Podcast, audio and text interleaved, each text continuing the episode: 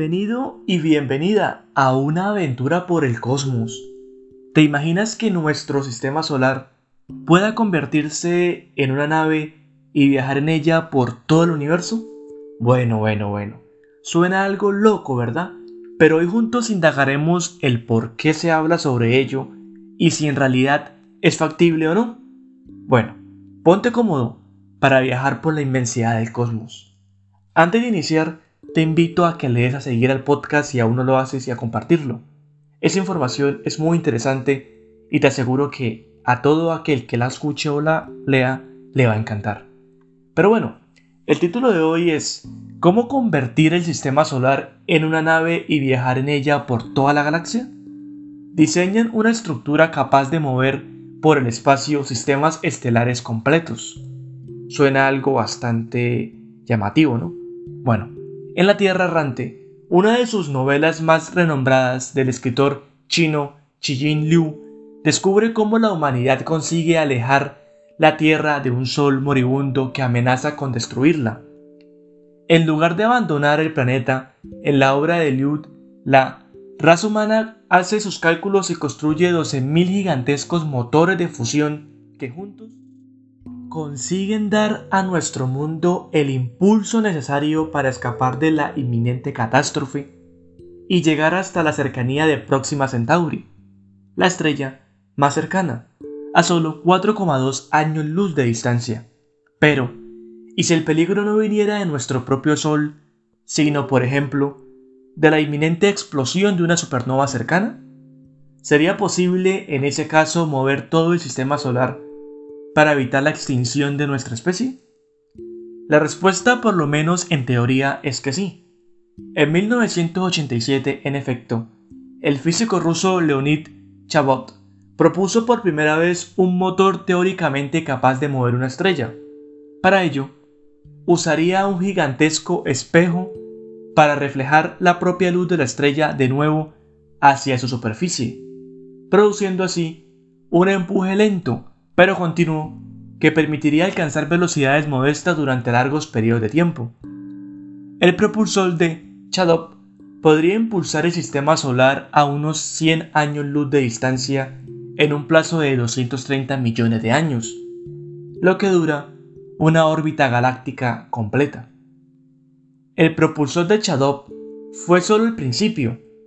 En enero de este año, en efecto, Matthew E. Kaplan, físico de la Universidad Estatal de Illinois, proponía en un artículo publicado en Acta Astronáutica un motor estelar mucho más rápido y eficiente que el de Chadop, capaz de movernos hasta 50 años luz en solo un millón de años.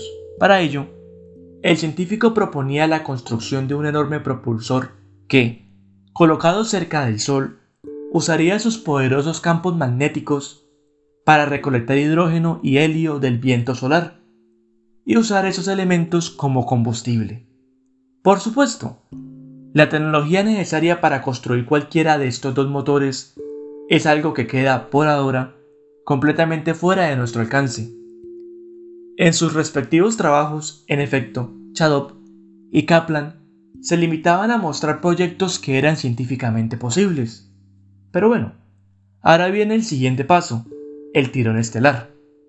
Y ahora Alexander Exborov de la Universidad de Yale acaba de proponer otro método totalmente distinto de los anteriores para poder mover un sistema estelar completo y alejarlo así de cualquier posible catástrofe cósmica. Pero no solo eso, consciente de que ese proyecto tampoco está al alcance de nuestra tecnología, Sborov asegura sin embargo en un artículo publicado también en el Acta Astronáutica que sí podríamos ver como otros lo hacen, como así, pero esto es algo que no viene como al caso, ¿no? O no está como directamente relacionado con si lo, lo lograríamos o no. En otras palabras, si alguna civilización alienígena ha conseguido el nivel tecnológico necesario y decide mover su estrella, junto a todos los planetas de su sistema, nosotros podríamos observar el proceso con nuestros telescopios algo que ahora viéndolo de esta manera pues es algo obvio, ¿no? Si alguna civilización más avanzada logra hacerlo, nosotros podríamos observarla y aprender de ello. La idea se llama Startup, tirón estelar, y se trata, según explica el propio Esborod, de una megaestructura que puede usarse para mover un sistema estelar entero.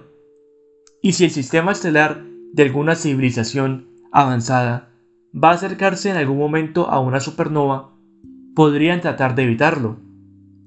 Suponiendo que la estrella que se pretende mover tenga la misma masa que nuestro Sol, la megaestructura, con un peso de por lo menos la quinta parte del de la Luna, debería colocarse apenas 10.000 kilómetros de la estrella.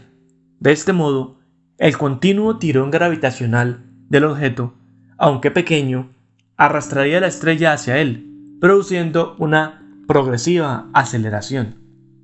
La enorme estructura, además, debería estar equipada con una batería de propulsores, lo que le permitiría moverse y, al hacerlo, arrastrar la estrella tras de sí.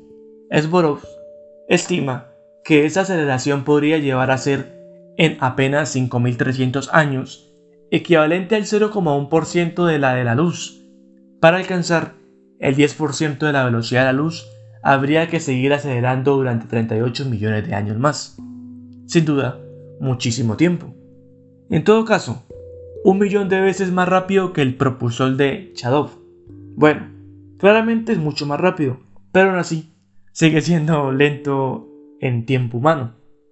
El sistema es ingenioso, pero tiene, además del hecho de colocar un objeto tan masivo a solo 10.000 kilómetros del Sol, una complicación adicional.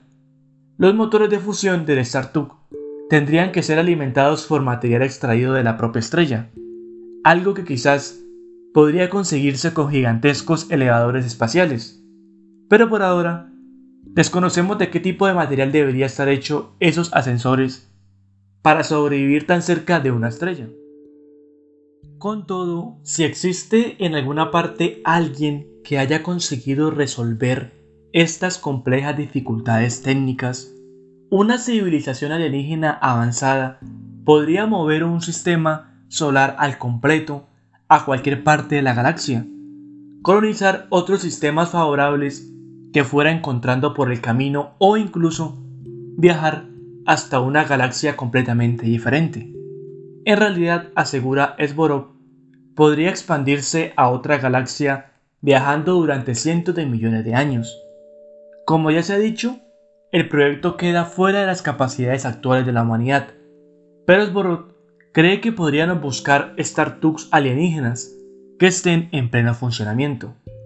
La mayor parte de las estrellas giran alrededor de la galaxia en la misma dirección, pero algunas lo hacen sospechosamente, en dirección contraria. Creemos que también esos movimientos son naturales, pero ¿y si no lo fueran? Si los astrónomos se centraran en buscar las estrellas que viajan a contracorriente y vieran que son muchas, esa podría ser la pista de que algo raro está sucediendo. Y claro, teniendo en cuenta esto, que generalmente es algo que uno no pensaría, podría ser de que esos movimientos tan raros en algunas galaxias sean producidos por alguien en el exterior y que no sean movimientos propios de esa galaxia. Y puff, eso sin duda nos agranda la cuestión y nos hace pensar mucho sobre las posibilidades tan infinitas que tenemos, bueno, de las que existen en el exterior, de cosas que aún no conocemos. Y bueno, eso fue la información que encontré sobre esto. Ahora, también quiero hablarte sobre un descubrimiento que surgió recientemente. Bueno, descubren detrás de la Vía Láctea una gigantesca estructura de más de 1.400 millones de años luz de largo, bautizada como Muro del Polo Sur. Se trata de una de las mayores agrupaciones de galaxias jamás observadas por el hombre. Un nuevo mapa tridimensional del universo, elaborado por un equipo internacional de astrónomos de varias universidades, acaba de revelar la presencia de una de las mayores estructuras cósmicas descubiertas hasta ahora por el hombre un muro de tamaño inconcebible que se extiende a lo largo de 1400 millones de años luz y que contiene cientos de miles de galaxias. Como recordatorio, base pensar que un solo año luz equivale a algo más de 9,4 billones de kilómetros. El espectacular hallazgo se acaba de publicar en Astrophysical Journal, denominado por sus descubridores como el muro del Polo Sur. Esta gigantesca estructura ha permanecido oculta hasta ahora porque la mayor parte de ella se encuentra a unos 500 millones de años luz de distancia, justo detrás de la Vía Láctea. En nuestra propia galaxia, por lo tanto, lo que nos impide ver el enorme muro, igual que un edificio nos impide ver lo que hay detrás de él. El muro del Polo Sur rivaliza en tamaño con la Gran Muralla de Sloan, la sexta mayor estructura cósmica descubierta hasta la fecha. Desde hace ya muchos años, los científicos se han dado cuenta de que las galaxias no se distribuyen al azar por el universo, sino que se agrupan de una forma muy concreta para dar lugar a la llamada telaraña cósmica, gigantescas hebras de hidrógeno en las que la galaxia se encadenan como perlas de un collar, hebras que, como sucede con las telas de araña, se cruzan unas con otras formando nodos más densos y en los que el número de galaxias es mayor. A ambos lados de cada hebra se abren inmensos vacíos en los que prácticamente no hay material en sí. Por lo tanto, estrellas o galaxias no estarían ahí. Pero bueno, esa es la forma que tiene a gran escala el universo en el que vivimos. Hacer mapas de la distribución de estas colosales estructuras galácticas forman parte de la tarea de los cosmólogos. Y hasta ahora, el récord absoluto permanece en la gran muralla Hércules Corona Boreal, que se extiende a lo largo de más de 10.000 millones de años luz, casi la décima parte del universo observable, cuyo diámetro es unos 93 mil millones de años luz, una total y mega colosal estructura. Daniel Pomaret, de la Universidad de París y autor principal de este trabajo, dio a conocer en 2014 junto a sus colegas el supercúmulo de la Nikea, el continente galáctico, del que nosotros formamos parte, de unos 520 millones de años luz de ancho y una masa equivalente a la de 100 billones de soles también bastante colosal. Bueno, ahora hablemos detrás de la Vía Láctea. Para este nuevo mapa, Pomaret y su equipo utilizaron diversos estudios recientes del cielo para tratar de averiguar qué es lo que hay en una región llamada zona de escurecimiento galáctico, justo la parte del cielo en el que la brillante luz de la Vía Láctea impide ver la mayor parte de lo que tiene detrás. Para conseguir echar un vistazo a esa zona, los investigadores observaron los movimientos de las galaxias fijándose tanto en su desplazamiento hacia el rojo, lo rápido que parece estar alejándose de la Tierra, como de los bailes que realizan una alrededor de otra debido a sus campos gravitatorios. La ventaja de este método es que pueden detectar la materia oscura que resulta invisible para nuestros instrumentos ya que no emite radiación alguna, pero que influye gravitacionalmente en la forma de moverse de las galaxias que sí podemos ver. De este modo, Pomaret y sus colegas consiguieron hacerse una idea de la distribución tridimensional de la materia dentro y alrededor de la zona de oscurecimiento galáctico. Y con esos datos, elaboraron un mapa tridimensional. El mapa muestra una fascinante burbuja de materia centrada más o menos en el punto más meridional del cielo con una inmensa ala de barrido que se extiende hacia el norte, en la dirección de la constelación de Cetus, y otro brazo más grueso que lo hace en dirección opuesta, hacia la constelación de Apus. En su artículo, los investigadores advierten que es posible que aún no hayan conseguido observar en su totalidad el vasto muro del Polo Sur. No estaremos seguros de su alcance total, escriben, hasta que hagamos mapas del universo en una escala significativamente mayor. Claramente, hacer esos objetos tan inmensos, tan colosales, para poder estudiarlos concretamente no suele ser tan sencillo. Primero, porque conocerlos en su totalidad es prácticamente imposible por el momento, porque para realizar un mapa completo de, su estructura es bastante difícil de lograr porque se necesitan computadoras de mucho tecnología que sean capaces de lograrlo. Pero al menos son avances necesarios para que se pueda conocer un poco más y más de esta parte del universo que hasta hace poco era poco conocida. Y bueno, para ya ir terminando, quería hablarles también sobre algo que me topé en la red y me pareció bastante curioso. Y es sobre unos objetos que se han estado observando en el cielo. Y por ende surge la siguiente pregunta. ¿Qué son los misteriosos objetos circulares en el espacio captados por los astrónomos? Un par de objetos circulares se encontraron en el espacio y sus señales son tan misteriosas que tienen los astrónomos pensando sin parar. Gracias a la profunda conexión que tenemos con el espacio, astrónomos observan diariamente el profundo horizonte en busca de objetos o eventos nuevos y extraños. Esta vez astrónomos captaron cuatro misteriosos objetos circulares, en los cuales tres son particularmente brillantes. Como anillos suspendidos en el cosmos, los objetos circulares brillan de los extremos como aros de fuego. Los expertos reconocen que las figuras circulares son bien conocidas en el mundo astronómico. Generalmente estos suelen ser remanentes de supernovas o nebulosas planetarias. Asimismo, pueden surgir de artefactos alrededor de fuentes brillantes por errores de calibración en el universo. Sin embargo, los objetos circulares recientemente descubiertos no parecen pertenecer a ninguno de estos eventos reconocidos. Pero bueno, esto nos genera unas pistas sobre los objetos circulares en el espacio. Los círculos se detectaron por primera vez a través de datos recopilados en el mapa evolutivo del universo a finales del 2019. Con ayuda del Pathfinder, un conjunto de radiotelescopios supersensibles en el mundo, se observó un primer círculo extraño y débil, Después apareció otro, al cual se le dio y fue uno más junto a él. Poco después otro círculo apareció y los astrónomos comenzaron a investigar esta extraña coincidencia. Una de las características de estos círculos es que los completamente invisibles, pues debido a su longitud de rayo X, ópticas o infrarrojas, es algo muy complicado de poder observar.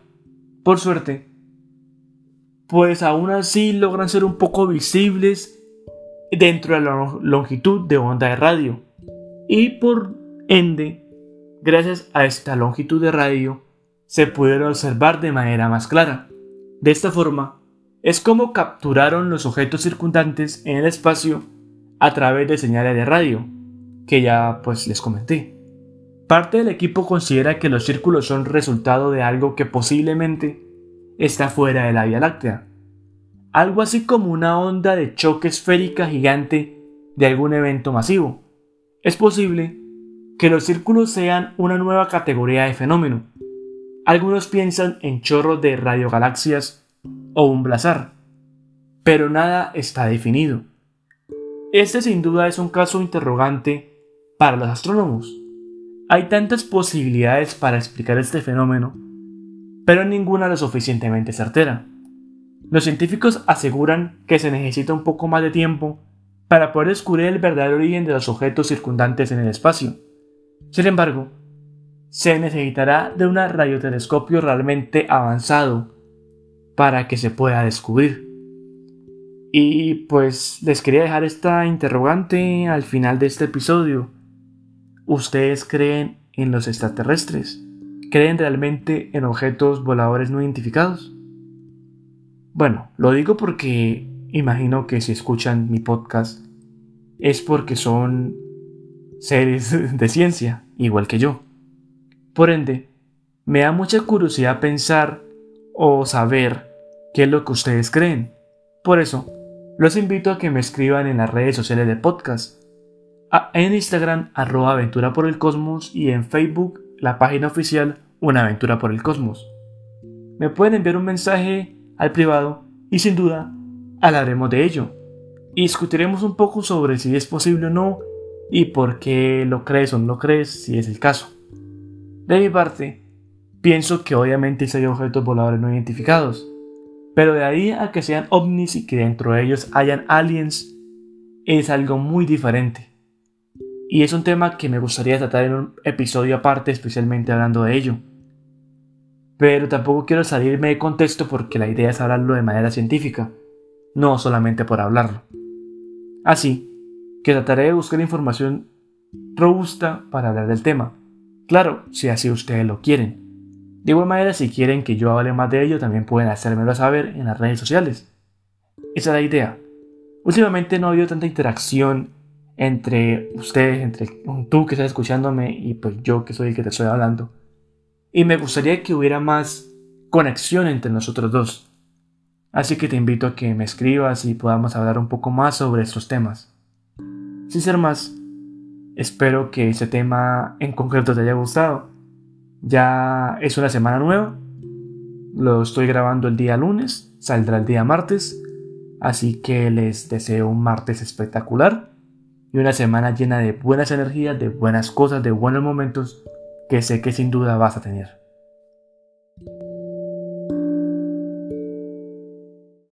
Y sin ser más, hablamos y charlamos en la próxima. 叫叫叫叫叫。